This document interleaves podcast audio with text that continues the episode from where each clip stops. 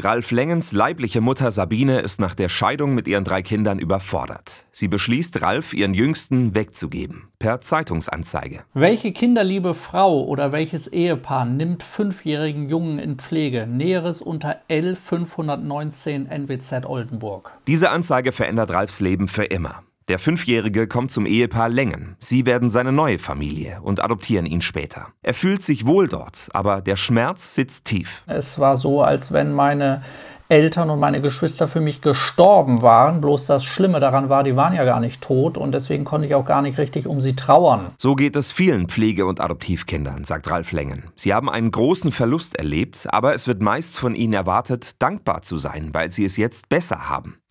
Statt zu trauern, verdrängt er seinen Schmerz. Er gründet eine eigene Familie, bekommt vier Kinder. Doch Jahre später holt ihn die Vergangenheit ein. Ich habe dann Probleme in der Ehe mit meinen Kindern bekommen und habe gemerkt, dass ich da so einen Rucksack mit mir herumschleppte. Und wenn sie von der eigenen Familie nicht gewollt sind, dann fühlen sie sich nirgends gewollt. Eine Therapie hilft Ralf, sich seiner Geschichte zu stellen. Er nimmt nach vielen Jahren den Kontakt zu seiner leiblichen Mutter wieder auf. Auch sein Glaube ist eine große Hilfe. Weil ich mich darüber identifiziere, dass ich Kind Gottes bin, dass ich von ihm geliebt bin, unabhängig davon, was ich leiste oder wie ich mich verhalte. Ich bin mehr als meine Adoptionsgeschichte, sagt Ralf Lengen heute. Eine Erkenntnis, die ihm geholfen hat, sein Trauma zu verarbeiten.